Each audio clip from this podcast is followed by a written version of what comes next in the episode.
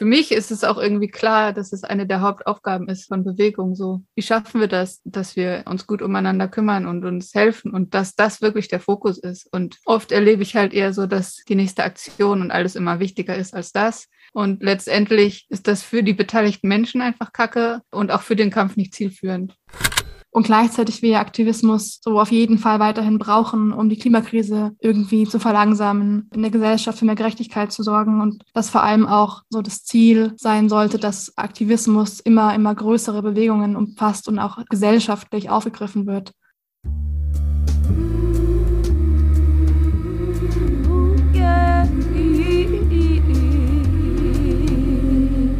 Du hörst Geistreich den gesellschaftsanalytischen Psychologie-Podcast. Hi, willkommen im Geistreich. Ich sitze hier heute mit drei Menschen, mit Lea aus unserem Team und zusammen mit Delilah und Leon. Und Leon und Delilah haben zusammen den Film Radical Resilience gemacht. Das ist der Grund, weshalb wir heute hier zu viert zusammensitzen. Und ich habe irgendwie ich weiß gar nicht mehr genau, wie ich über den Film erfahren habe, aber es gab eine Vorführung in Münster und ich wollte ihn unbedingt schauen und habe mich sogar angemeldet und dann kam es nie dazu und hatte aber so sehr Lust, den Film zu schauen, dass ich den beiden dann noch geschrieben habe und seitdem sind wir irgendwie im Kontakt und können heute ein bisschen gemeinsam über mentale Gesundheit und Aktivismus quatschen, was auch das Thema eures Films ist. Vielleicht mögt ihr beiden euch kurz gegenseitig vorstellen, ein bisschen was übereinander erzählen. Ja, die Laila ist vor allem Musikerin und Köchin und Liebhaberin von Loki. Der Hund. Unser ja. Hund. Und schon seit Ewigkeiten politisch aktiv, würde ich sagen. Und eine sehr liebe Person. Und natürlich auch Filmemacherin. Aber das ist ja klar. Mhm. äh, Lian ist auch sehr lange äh, politisch aktiv und mag sehr gern filmen und fotografieren. Das sieht man auch in den Filmen mit diesen schönen Naturaufnahmen, dass Lian sehr naturverbunden ist und mag Tiere und Pflanzen. Lian ist auch seit sehr lange chronisch krank, was ja, was unsere Filmarbeit sehr beeinflusst, so in wie wir denken, aber auch wie wir das äh, angehen und dass wir viel auf die Grenzen äh, beachten müssen und so. Das haben wir auch viel gelernt, würde ich sagen. Ja, danke euch zwei. Wollen wir uns auch einfach kurz vorstellen? Ja. Ähm, wo wir gerade so dabei sind. Ja, Lea ist Teil des Geistreich Podcast Teams und ansonsten bist du Psychologin und gleichzeitig bist du auch Autorin, schreibst Lyrik und bist auch sehr großer Hundemensch. Ja. und politisch aktiv im queerfeministischen und anti-ableistischen Bereich und in der Umweltbewegung mit drin. Danke dir. genau, und du bist Svenja, auch Teil des Podcast-Teams und wie du gerade schon so ein bisschen beschrieben hast, auch die Person, die ähm, den Leila und Lian so eingeladen hat, den Kontakt hergestellt hat. Du bist auch oder wirst Psychologin, bist auch schon ein bisschen Psychologin und hast wahrscheinlich vor, den therapeutischen Weg zu gehen und denkst da auch so ein bisschen daran, mit AktivistInnen so ganz spezifisch zu arbeiten, aktivistische Menschen dabei zu begleiten, ihre Arbeit möglichst lange und möglichst so für sie selbst nachhaltig und für die nachhaltig gestalten zu können. Du bist auch Künstlerin und hast vor kurzem, also letztes Jahr schon und dieses Jahr wieder, einen Kreativkalender mit verschiedenen KünstlerInnen auf die Beine gestellt, zusammen, also ja, alles zusammengetrommelt. Du bist auch Hundemensch trotzdem. So. ja, das. Ja, dann äh, wisst ihr jetzt auch ein bisschen, wer hier sitzt, weil so, also uns ist auch ein bisschen einseitig, ne? und jetzt habe ich eine Frage an euch und du hast gerade schon Lian im Vorgespräch ein bisschen angeteasert. Deswegen bin ich jetzt doppelt gespannt, was eure Antworten darauf sind. Und zwar würde ich euch gerne fragen, was Aktivismus für euch bedeutet. Ich habe einen ziemlich breiten Begriff davon, was Aktivismus ist. Es ist für mich im Prinzip jede Person oder jeder Mensch, der irgendwie was macht, um irgendwie Dinge zu verbessern. Das kann also wirklich ganz viele verschiedene Dinge sein. Ich glaube, früher, als ich noch nicht selber krank war, hatte ich einen viel engeren Begriff davon. Da war das für mich nur so, okay, Leute, die auf Bäume klettern oder so. also schon noch ein bisschen breiter, aber ähm, ich finde das nicht so, nicht so zielführend, das so einzuengen. Und ich finde es auch ein bisschen elitär und mittlerweile finde ich das auch ein bisschen ableistisch zu sagen, nur Leute, die so ganz viel und nur auf bestimmte Arten Sachen machen können und tun, die sehen wir als Aktivistinnen oder so. Ich weiß nicht, ja, das ist auch so ein Wort, ne? Aktivist in alles Mögliche kann Aktivismus sein. Und ja, das ist wichtig, das nicht so zu trennen, ach, die Leute, die irgendwie nur unterstützen und dann die wahren Aktivistis. Weil das, das, äh, diese Dynamik habe ich, habe ich sehr oft so gesehen, dass und dann die Leute, die in diese unterstützende Rolle sind, oft, haben oft das Gefühl, die sind nicht so, die stehen nicht da vorne mit den Aktivistis, sondern die sind so minderwertig irgendwie. Und das, das finde ich sehr kontraproduktiv. Und das ist äh, einfach, wenn wir wirklich eine bessere Welt kreieren wollen, müssen wir das zusammen machen und mit viele verschiedene Arten, äh, wie wir Sachen äh, angehen. Deshalb ja, müssen wir müssen wir sehen, okay, ja, vielleicht lebt jemand ein bisschen bürgerlich, aber das sind bestimmte Gründe dafür. Und wenn Sie fühlen, das Gefühl haben, nicht wirklich Teil von der Aktivismus zu sein, dann werden Sie ja vielleicht das ein bisschen begleiten, aber da ist keine so kein Grund, warum jemand da dabei bleiben soll, weil wenn sie nicht so als Teil davon begriffen sind. Ich war in der Zeit während der Proteste in Santiago de Chile vor Ort, also so im Oktober, November 2019. Und da musste ich gerade so ein bisschen dran denken an die, diese oft seltsame Aufteilung zwischen so den Aktivistis, die irgendwie sehr aktiv vorne stehen und vielleicht auch potenziell mit Polizeigewalt oder so konfrontiert sind und andere Menschen, die die Bewegung auch supporten und da teilweise gar nicht die Wertschätzung für erhalten. Also ich musste ich gerade so an ein Bild denken. Also die Bewegung dort wurde sehr viel von jungen, jungen, sehr jungen Menschen auch getragen. Und es gab so ein bisschen die Argumentation in der Gesellschaft, dass halt die älteren Generationen so sehr auch belastet und teilweise traumatisiert von der Diktaturzeit waren, dass einfach so die Vorstellung, auf die Straße zu gehen und irgendwas einzufordern, für viele super, super furchteinflößend war von den älteren Menschen. Und so nach ein paar Wochen Protesten standen dann richtig viele ältere Menschen mit Schildern am Straßenrand, wo irgendwie drauf stand, so danke ihr jungen Menschen, dass ihr uns die Angst genommen habt. Und dann ist irgendwie so anfängt, dass einfach super viele Menschen ähm, in verschiedensten Rollen und irgendwie also an der Bewegung teilhaben konnten. Und da musste ich gerade dran denken, es war so ein sehr, sehr berührender Teil irgendwie dieser, dieser Zeit für mich. Und ich finde es voll wichtig, diesen Punkt zu sagen, es müssen auch einfach alle Teil der Bewegung sein können, aus, aus Inklusionsgründen, aber auch einfach, weil, weil die Bewegungen das brauchen, weil irgendwie die paar Menschen, die sich eben nach, nach vorne stellen, auch einfach alleine gar nichts bewegen können. Und wenn wir uns anschauen, so wie, wie viele, ja, wie viele Dinge, die uns jetzt so selbstverständlich erscheinen, ursprünglich von, von so aktivistischen Bewegungen ins Rollen gebracht wurden. Und wenn wir uns auch anschauen, wie äh, große drängende Fragen es jetzt gerade gibt und sehen, dass aktivistische Bewegungen irgendwie auch die, die Menschen sind, die diese Fragen ähm, häufig anpacken, ist ja vielleicht nochmal wichtiger zu sehen, wie, wie wichtig das auch ist, dass es einfach möglichst viele Menschen dort, dort sich bewegen können. Ja, dann äh, würde ich richtig gerne so von euch und eurem, äh, eurem Bild von Aktivismus ein bisschen zu, zu eurem Projekt kommen. Ihr habt ja den Film Radical Resilience gemacht und dafür ganz viele Interviews mit aktivistisch tätigen Menschen geführt. Wie kam euch die Idee zu dem Film? Wie kamt ihr drauf? Ja, wir haben damals in äh, Frankreich gewohnt auf Besetzung. Und ja, viele von den Problemen, die wir halt im Film ansprechen, äh, haben wir da halt auch selber erlebt. Ja, bei uns selber und aber auch in unseren Gruppen. Also, dass Leute ausgebrannt sind oder dass wir nicht so einen super Umgang mit dem Trauma hatten, das wir da erlebt haben. Ja, viele Konflikte oder nicht die beste Art, damit umzugehen, sozusagen. Aber ja, halt auch so ein bisschen, was ich vorher schon gesagt habe, so ein bisschen so dieses na, Wertschätzen von den Menschen, die am meisten machen und so krass über ihre Grenzen gehen irgendwie und Care-Aufgaben nicht so wertschätzen. Das, äh, das hat halt irgendwie, das war nicht so gesund für die Gruppe, würde ich sagen.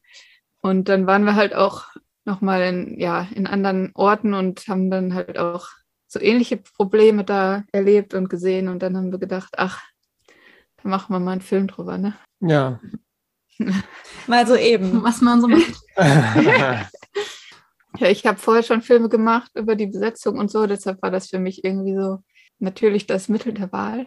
dann hat sich das ganz gut ergänzt mit Delilah, weil auch das Thema spannend fand und auch dann die Musik gemacht hat und so und auch noch ganz viel anderes. Aber es ist ja auch ein richtig großes Projekt, was ihr dann irgendwie in die Hand genommen habt. Könnt ihr uns so ganz grob ein bisschen erzählen, wie, wie die Dreharbeiten für euch waren, wie das so ablief? Du hast ja gerade schon kurz im Vorgespräch gesagt, Delilah, dass es auch über eine ganz, ganz lange Zeit war, dass das euch irgendwie begleitet hat. Ja, wir haben ein Jahr ziemlich viel gemacht. Ähm, da ging es mir noch relativ gut. Und da haben wir dann einen Großteil von den Aufnahmen irgendwie gemacht und sind auch viel rumgereist deshalb. Und mh, mm, ja, dann wurde halt meine chronische Krankheit sehr, sehr viel schlechter. Und dann haben wir uns ein paar Jahre einfach nur darum gekümmert, so irgendwie, dass sich das so ein bisschen stabilisiert. Also erst habe ich gedacht, okay, ich muss die irgendwie geheilt kriegen und mittlerweile bin ich so, okay, ich muss irgendwie die stabilisiert kriegen, damit ich trotzdem was machen kann. Und ja, und dann haben wir aber danach dann, also drei Jahre gar nichts und dann danach die Zeit halt sehr langsam ja, es war auch ein bisschen schwieriger Prozess, weil wir nicht so, also wir haben zu der Zeit mit sehr wenig Geld gelebt und das funktioniert auch gut, wenn man, wenn Mensch gesund ist, aber wenn Mensch krank ist, dann funktioniert es halt nicht so. Also dann, deshalb sind wir dann auch so ein bisschen da rausgefallen aus unseren Strukturen. Deshalb war das alles ein bisschen langwierig und schwierig, der Prozess. Aber sag, was du immer sagst dass wir auch dadurch Zeit hatten, das zu, äh, darüber nachzudenken und gut reflektieren. Ne? und das eigentlich hat, dass der Film eigentlich dadurch viel äh, gewachsen ist. Wir haben halt uns auch immer sehr viel Feedback eingeholt während des Prozesses, den zu machen. Gab schon sehr früh Protoversionen. Aber ich finde, das merkt man im Film auch, also als ich ihn gesehen habe, war ich auch voll begeistert davon, dass oft InterviewpartnerInnen sich scheinbar gegenseitig aufzugreifen, aufgreifen oder irgendwie auch teilweise Erfahrungen teilen, die so ein bisschen Fragen, die andere in den Raum geworfen haben, zu beantworten scheinen. Das macht es gerade für mich so ein bisschen greifbarer, dass auch vielleicht wirklich dazwischen Jahre lagen und einfach viel Entwicklung auch passiert ist in den Bewegungen und das dann im Film so sehr sichtbar wird. Ja, zum Teil haben Leute den Film auch geguckt und dann gesagt, ah, da fehlt noch was, das will ich sagen. Und dann haben wir es da eingebaut. Wie cool. Zum Teil ähm, sind es scheinbar auch sehr ähnliche Erfahrungen, die Leute machen oder sehr ähnliche Probleme. Also das ist auch so ein bisschen unser Fazit gewesen. Ne? Dass es schon große Gemeinsamkeiten gibt in den Problemen und auch den Lösungsansätzen. Da leitest du gerade richtig gut über zu meiner nächsten Frage. Und zwar die Frage, welche Rolle mentale Gesundheit in Bewegungen spielt, die ihr begleitet habt. Und auch, warum es so wichtig ist, mentale Gesundheit und Aktivismus gemeinsam zu besprechen und zusammenzudenken. Als wir angefangen haben mit dem Film, da war jetzt ähm, dieses Burnout-Thema noch nicht so ein es war einfach kein Thema oder es war ein Tabuthema eher. Oder das wurde dann halt so, es wird im Film ja auch angesprochen, so ein bisschen in die Emo-Hippie-Ecke getan, mit der man, ein Mensch nichts zu tun haben will. Also mhm. das war sehr viel so bei in den Bewegungen, wo, wo wir damals unterwegs waren. Ja, ich glaube, mittlerweile hat sich's verändert. Also in, zumindest haben wir in, oder habe ich in Deutschland das Gefühl, dass sich schon viel verändert, dass es irgendwie schon mehr eingebaut wird in Bewegung, mehr Thema ist. Ich glaube, Zumindest in Deutschland. Also ich, wir waren jetzt schon länger nicht mehr, ich kann halt nicht mehr so gut reisen, deshalb waren wir nicht mehr woanders, um das so gut zu beurteilen, anderswo jetzt ist. Du meintest gerade schon, dass sich irgendwie viel verändert hat in deinen Augen. Kannst du uns noch mal ein bisschen einen Einblick geben, was du das Gefühl hattest, noch, also was so das Problem war, weshalb ihr vielleicht auch angefangen habt, den Film zu machen, wie mit mentaler Gesundheit äh, und den Themen um, rund um Burnout umgegangen wurde in den Bewegungen und was das äh, ausgelöst hat, als ihr angefangen habt. Ja, also ich glaube, es fehlten ähm, einfach so die Begriffe dafür und das Verständnis, was, was mit mir jetzt so passiert. Also das war bei mir beim ersten Mal, als ich ausgebrannt bin, auch so, dass ich überhaupt nicht wusste, was mit mir jetzt überhaupt passiert und um mich herum das auch keiner so wusste und mir gesagt hat, hey, du brennst gerade aus so. Also genau, es fehlte irgendwie so das Verständnis und das Vokabular und gleichzeitig gab es halt aber auch so eine Abwehrhaltung darüber. Also so ein, ja, so ein, okay, wir sind hier die Hardcore-Aktivistis, wir über Emotionen reden und sowas und das ist irgendwie Emokram oder, oder so Hippie-Zeugs, das machen wir hier nicht, wir machen hier richtigen Aktivismus sozusagen. Das war schon so ein bisschen so die Stimmung, ja. Also nicht klar, nicht bei allen, aber ähm, schon bei vielen. Also, und das hat natürlich dann dazu geführt, dass ähm, ja viele Menschen dann ausgebrannt sind und die Bewegung verlassen haben.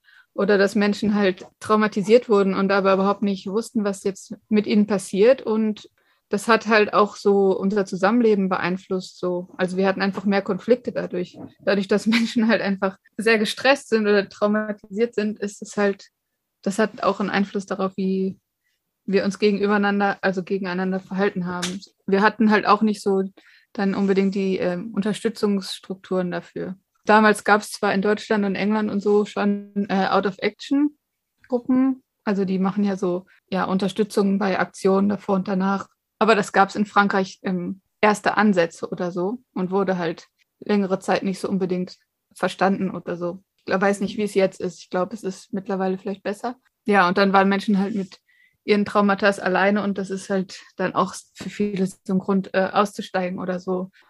Du hast ja jetzt viel gesprochen, auch von deinen Erfahrungen von vor ein paar Jahren oder vielleicht auch ein paar Jahrzehnten, vielleicht einem Jahrzehnt, Jahrzehnten.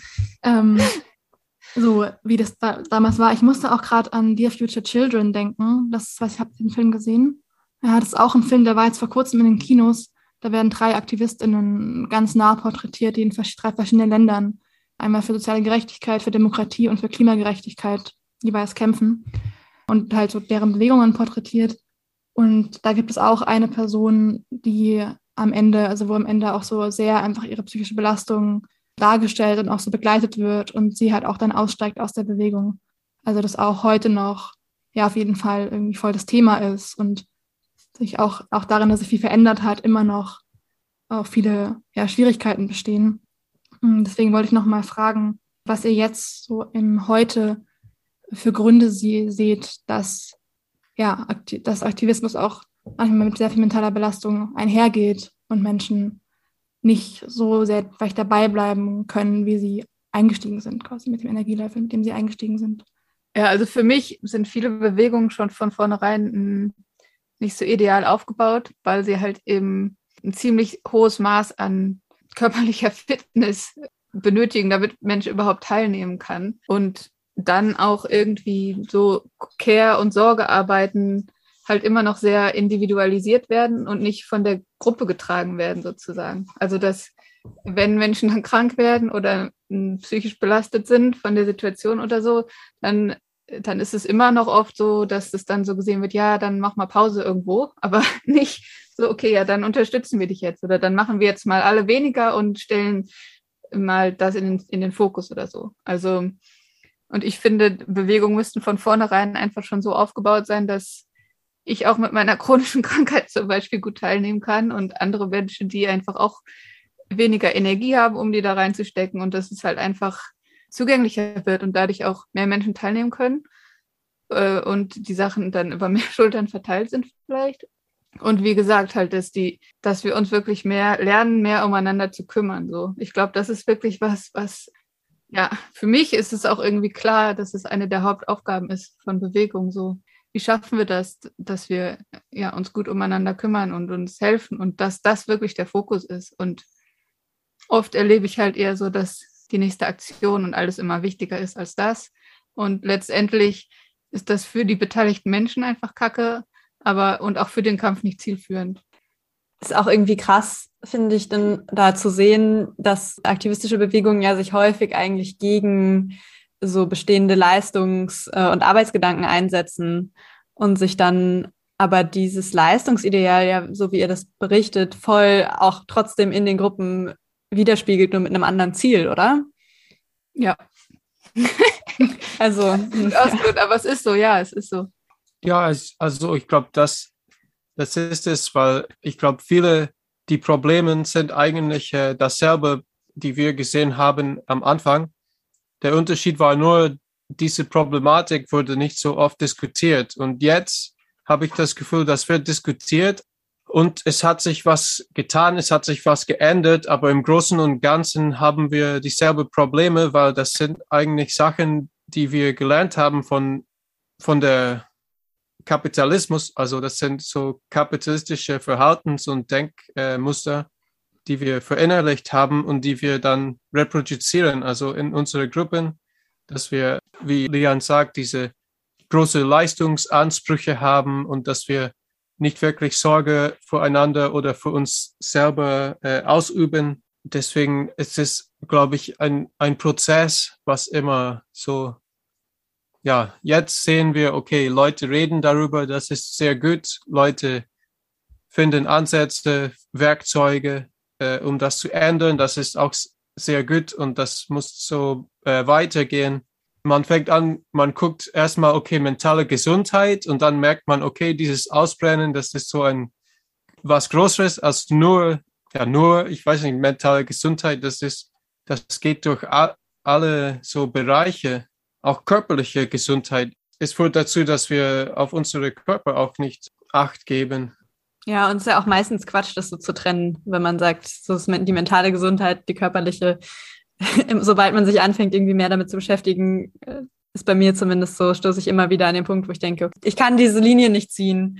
Und vielleicht noch mal, noch mal weniger bei so, bei der Frage von Burnout, weil ja alles, alles so sehr beteiligt ist. Wo ich auch gerade noch dran gedacht habe, bei den Gründen, weshalb Menschen in Bewegungen so sehr an ihre Belastungsgrenzen kommen, ist ja auch einfach vielleicht der Punkt, dass die, die Bedingungen an sich schon so sehr belastend sind, bevor irgendwie Leistungsgedanken in der Gruppe und Gruppendynamiken und alles das irgendwie noch erschweren. Das ist ja auch ein, ein Kontext, wo man irgendwie so, so viel Repression von außen erfährt, vielleicht einfach schon, ja, die Schwelle sehr, sehr hoch setzt, oder? Oder tief, wie man es nimmt. Ja, das schon, aber ich glaube, es könnte auf jeden Fall mehr Überschneidung geben. Also es gibt auf jeden Fall auch Arten von Aktivismus, die vielleicht auch gar nicht als solche erkannt werden, aber die, die ja auch da sind. Also von, ja, viele behinderte Menschen äh, organisieren sich zum Beispiel übers Internet. Und klar ist es, hat es oft nicht dieselbe Schlagkraft, wie jetzt äh, eine Demo auf einer Straße zu organisieren. Aber es ist auch oft das Einzige, was gemacht werden kann. So es könnte, also ich würde mir wünschen, dass sich das auch mehr überschneidet, so dass es irgendwie und mehr zusammengedacht und zusammengekämpft wird, sozusagen, verschiedenen Bewegungen.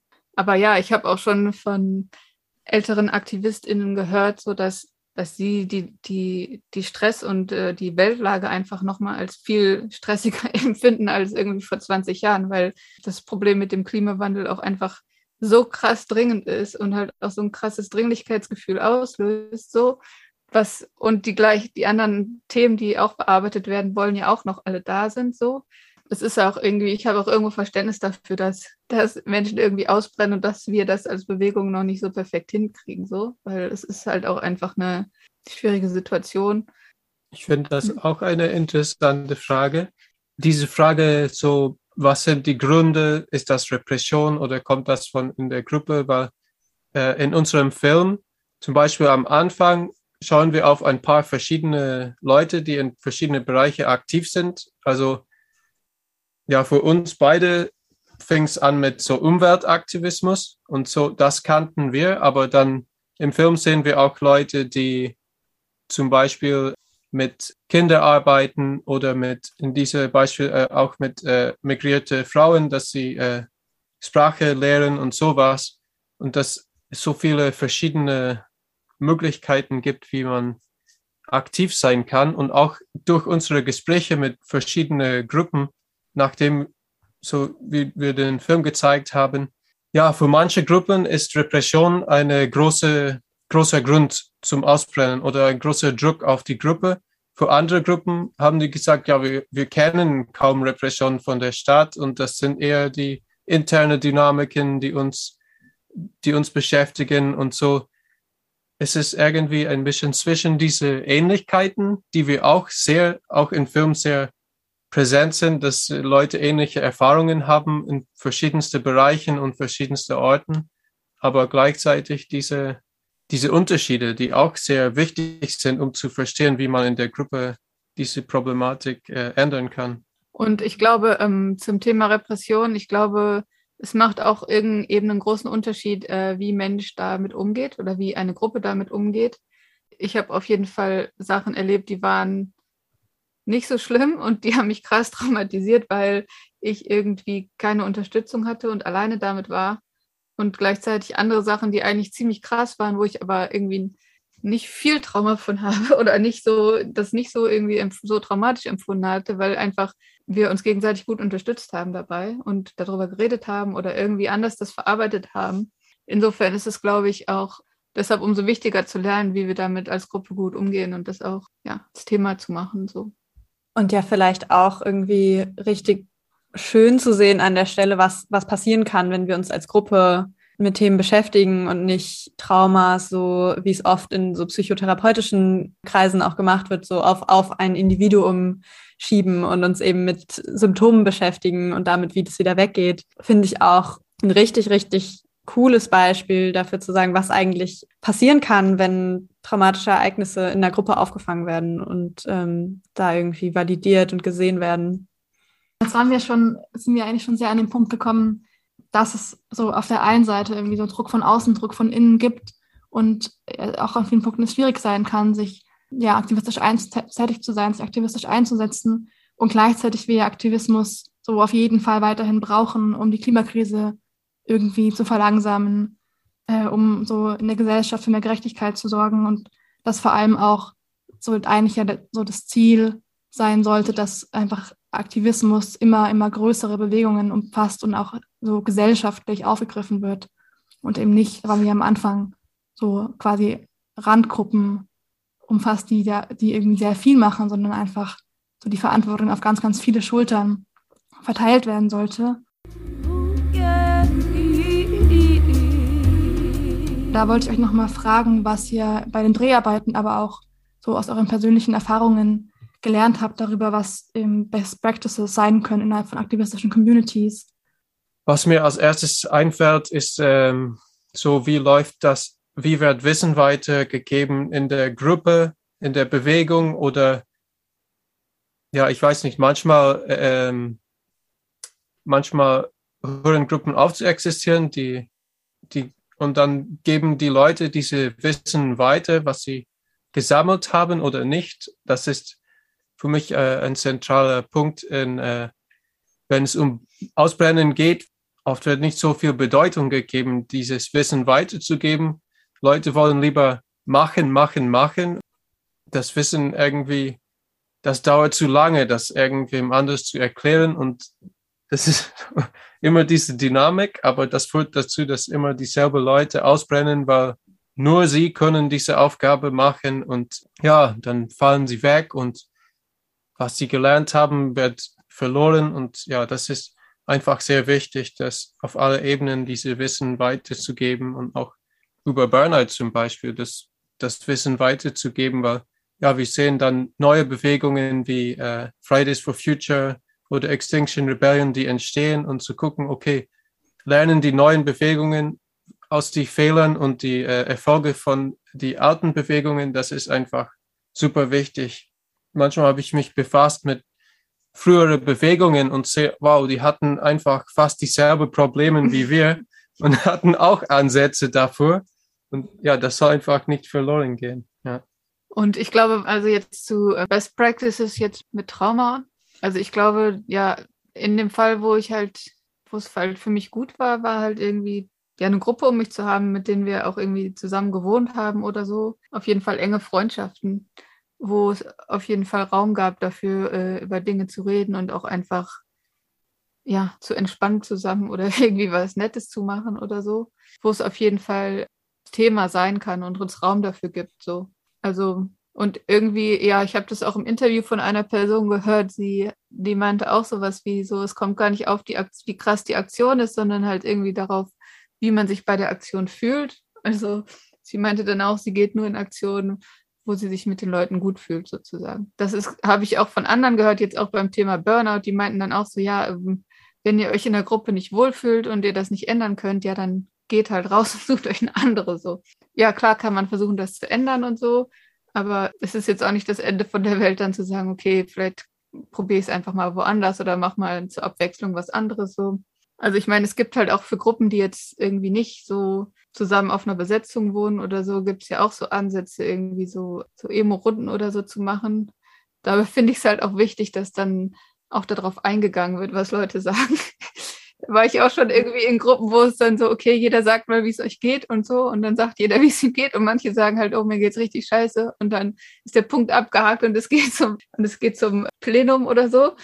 Und das ist natürlich dann auch so ein bisschen nicht so ein Raum, wo Leute sich dann öffnen können und wo dann auch irgendwie es wirklich Raum dafür gibt. So. Und das finde ich halt sehr wichtig. Dass, und generell, dass halt auch die privaten, das Private ist politisch so.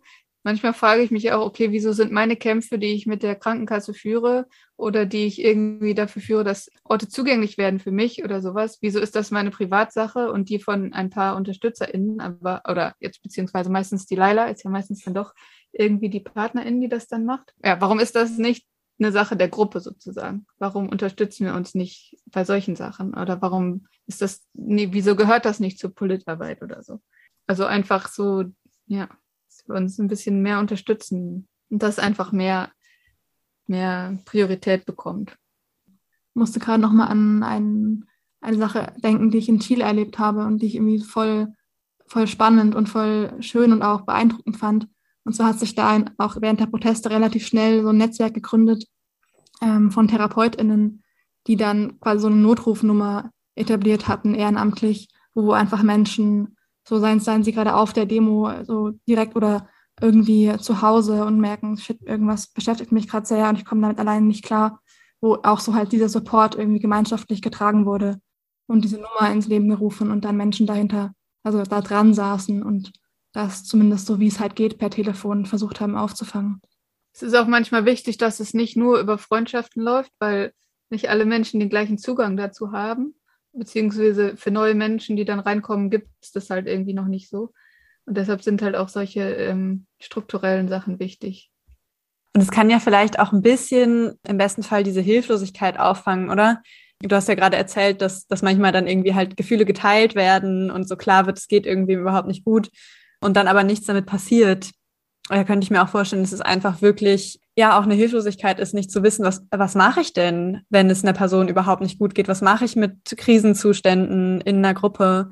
Weil ähm, wir ja auch in unserem Aufwachsen, so wie ich das erlebt habe, einfach wirklich nicht lernen, A, was, was das bedeutet, was mit Menschen passiert, wenn sie sehr, sehr belastet sind und B, wie wir uns gut dabei unterstützen können, dann auch Wege wieder da rauszufinden, oder?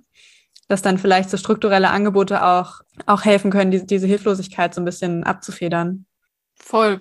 Und ich glaube, generell ähm, haben wir halt auch noch sehr viel Ableismus abzubauen in unseren äh, Bewegungen, weil wir einfach auch dadurch, dass behinderte Menschen oft so segregiert werden äh, oder so abgespalten werden und auch in unseren Bewegungen fehlen, haben wir halt da auch irgendwie ja so Verhaltensweisen, die irgendwie so sehr normalisiert sind oder wir haben halt wenig Menschen, die sich anders verhalten oder anders sind als irgendwie so diese Norm und irgendwie uns damit auseinanderzusetzen und das irgendwie mehr einzuladen. Ich glaube, dann werden wir auch irgendwie, ja, das wäre auf jeden Fall viel schöner und offener so, weil es ja auch irgendwie zusammenhängt, weil oft ja auch Menschen, die irgendwie Krisen haben, da, da steckt ja auch so ein bisschen Ableismus drin. So, oh, die Person, die schreit jetzt rum, das passt irgendwie uns jetzt nicht so ins Schema oder die Person verhält sich jetzt komisch, das, das passt nicht in unsere, in, in unser normales Schema irgendwie rein. Also das, das gehört ja irgendwie dazu zu dem, was du gesagt hast. So.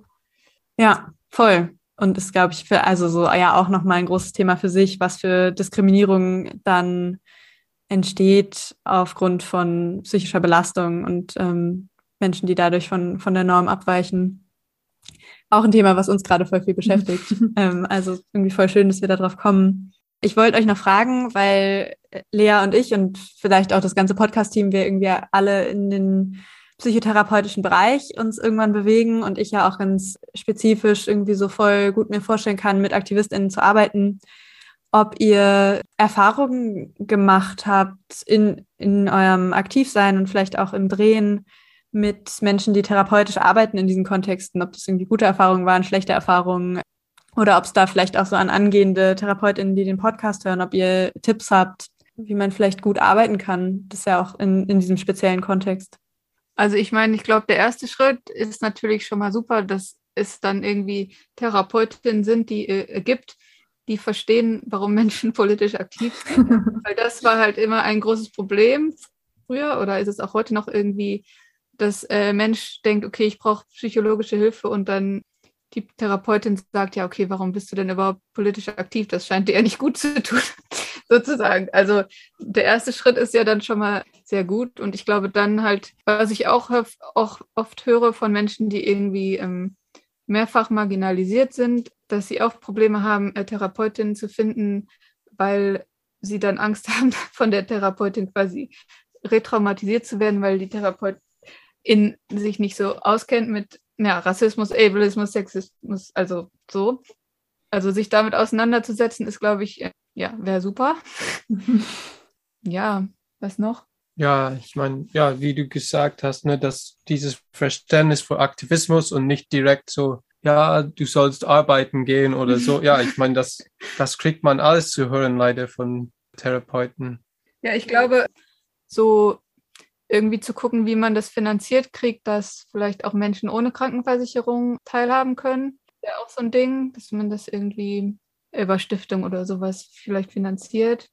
Und auch was ich wichtig finde, ist, ähm, dass es auch Online-Sprechstunden gibt. Das ist so ein bisschen für viele chronisch kranke Menschen so ein Problem, dass es das früher nicht so gab. Also viel auch einfach so Zugänglichkeit dann tatsächlich, ne? So finanziell und auch, ja, online dann irgendwie Erreichbarkeit. Ja, cool. Hoffentlich haben das viele angehende PsychotherapeutInnen mhm. gehört. Ich finde auch diesen Punkt mega wichtig zu sagen, irgendwie sollte die, die Therapie im besten Fall ein Ort sein, wo Menschen sich ausnahmsweise mal nicht äh, rechtfertigen müssen und erklären müssen für das, was ihnen am Herzen liegt und vor allem für das, was sie erleben. Ähm, da haben, also so in meiner Erfahrung haben äh, PsychotherapeutInnen Angehende auch einen richtig großen Haufen zu lernen noch, wenn man sich anschaut, wie, wie die Ausbildung gerade so aufgebaut ist. Ja, vielleicht noch, dass, ähm, dass dieses, diese Sache mit Burnout sehr oft individualisiert wird und an, als äh, Problem der Individuum äh, gesehen wird, auch wegen der vielleicht der führende kapazitische Diskurs über Burnout in, in Arbeitsplätze, das viel auf, ja, auf die Individuum äh, lagert, so. Und eigentlich ja auch in, auch in der Arbeitskontext, aber auch so in aktivistischen Kontext ist es sehr, eigentlich sehen wir das als eine sehr kollektive Problem. Das, das kann man nicht so auf die Individuum äh, reduzieren und das, das muss auch kollektiv gelöst werden. Und ja, in der Arbeitswelt musste das auch eigentlich kollektiv gelöst werden, aber ja, leider wollen viele Arbeitgeber ihre Arbeitnehmer ausbeuten. Also das ist eigentlich strukturell so eingebaut, aber in unsere aktivistischen Gruppen ist das auch so ein bisschen diese Ausbeutung eingebaut und das müssen wir einfach ändern, dass, damit wir langfristig äh, aktiv sein können. Ja, und das, ich finde, ja, mit dieser Frage mit Psychotherapeuten, in diesem Fall ist es auch sehr wichtig, das Umfeld zu involvieren und einfach diese kollektive Aspekt sehr präsent zu haben vor Augen und nicht, dass die, diese, ja, das Wider, äh, Widerstehen, diese, diese Tendenz, äh, das auf das Individuum zu reduzieren, was wahrscheinlich auch gelehrt wird, wahrscheinlich in die Lehrgänge. Oh ja, auf jeden Fall. Also, ja. Ja, sehr cool, danke. Ich finde es auch ein richtig schönes Schlusswort zu dem Thema, gerade weil wir ja auch bei Trauma schon irgendwie drüber gesprochen hatten. Also, dass es jetzt für Burn Burnout nochmal so aufkommt, dass es ja psychische Krisen einfach generell was ist, was irgendwie auch was über die Gruppe zeigt ähm, und nicht, nicht nur mit einer Person zu tun hat so die Gruppe und dann noch weiter weg ist ja, die Gesellschaft. Die große Gruppe. Die große Gruppe, die ganz große. Okay, super, danke euch. Ich würde, dann würde ich jetzt einfach, ich bin sehr neugierig auch, euch gerne fragen, was ihr plant, was euer nächstes Projekt ist und was euer Projekt ist und wie euer Stand da gerade ist. Ja, also dadurch, dass sich meine chronische Krankheit verschlechtert hat, haben wir halt ziemlich gemerkt, wie ableistisch und ausschließend viele Gruppen, der Gruppen waren, in denen wir unterwegs waren. Und deshalb haben wir dann gedacht, da machen wir mal einen Film drüber.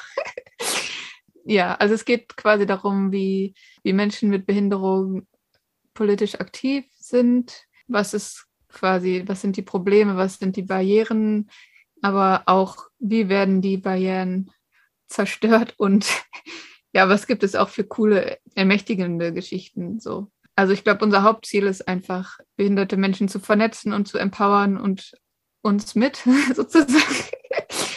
Und dann aber, glaube ich, auch so als Ziel noch so ein bisschen, hm, ja, ein bisschen Aufmerksamkeit auf das Thema lenken und ein bisschen vielleicht Wissen darüber in die Welt verbreiten, weil ich nehme das als ein ziemlich großes Problem wahr, jetzt mittlerweile.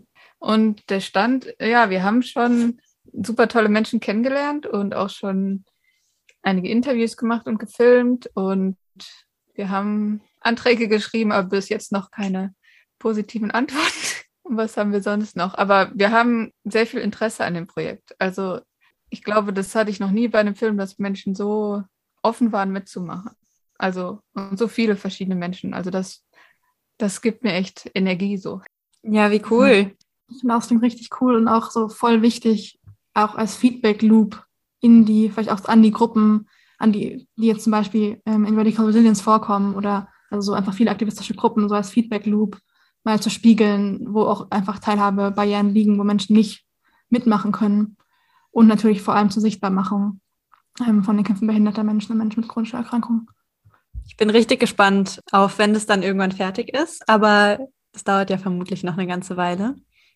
Wir verlinken auf jeden Fall an alle Hörenden die Möglichkeit, die beiden zu supporten und finanziell zu unterstützen. Mit dem neuen Projekt verlinken wir unter der Folge. Also schaut da sehr, sehr gerne rein. Und da verlinken wir auch die Informationen zu dem Film Radical Resilience, über den wir jetzt die ganze Zeit gesprochen haben, der sich auch sehr, sehr lohnt. Mhm, auf jeden Fall.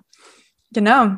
Ja, und wenn, wenn Menschen noch ähm, mitmachen wollen oder irgendwie sagen, äh, das Thema muss unbedingt in den Film oder die und die Person wäre super, wenn die drin ist oder ich möchte gerne mitmachen, da könnt ihr uns das auch gerne sagen. Wir können nicht versprechen, dass wir dann überall es überall hinschaffen, weil ich ja nicht so weit reisen kann. Wir können auch nicht alles abdecken, aber wir wollen möglichst viel abdecken und ja, deshalb finden wir das schön. Okay. Gibt es noch irgendwas, was ihr äh, Fragen teilen ansprechen möchtet? Naja, vielleicht schon mal ein Appell an alle Leute, die zuhören. Also ich finde es halt sehr wichtig, dass, dass es in den Gruppen vielleicht einen Raum gibt, wo Menschen ansprechen können, was sie brauchen. Ich glaube, das ist immer so ein erster Schritt, um Gruppen irgendwie zugänglicher zu machen und aber auch mehr Caring, also kümmern da vielleicht so, dass es einfach irgendwie einen Raum gibt, wo Menschen sagen können, was sie brauchen, um gut teilzunehmen und irgendwie zu gucken, wie kriegen wir das kollektiv hin, so. Und das auch irgendwie hinzuschreiben. Weil für mich so, wenn das eine Gruppe schon auf ihrem Blog stehen hat, so dass sie das interessiert, so dann denke ich schon, okay, das ist schon ein Schritt zugänglicher für mich, auch für die Menschen, die schon in der Gruppe sind, so. Weil oft arbeiten wir so auch nebeneinander her, ohne uns wirklich auszutauschen. Und manchmal ist es schon auch gar nicht so schwierig, Gruppen oder Orte zugänglicher zu machen. Und netter für alle, sozusagen. Ich finde es schön, als Schlusswort einen Appell an diese Stelle zu stellen. Danke dir dafür. Ganz, ganz, ganz vielen Dank für all eure Perspektiven und Einblicke und Gedanken. Und eure Zeit und auch die ganze Energie, die, die ihr da reinsteckt. Ja, danke euch für die Einladung. Richtig gerne. Ich fand es auch sehr spannend von euch zu hören.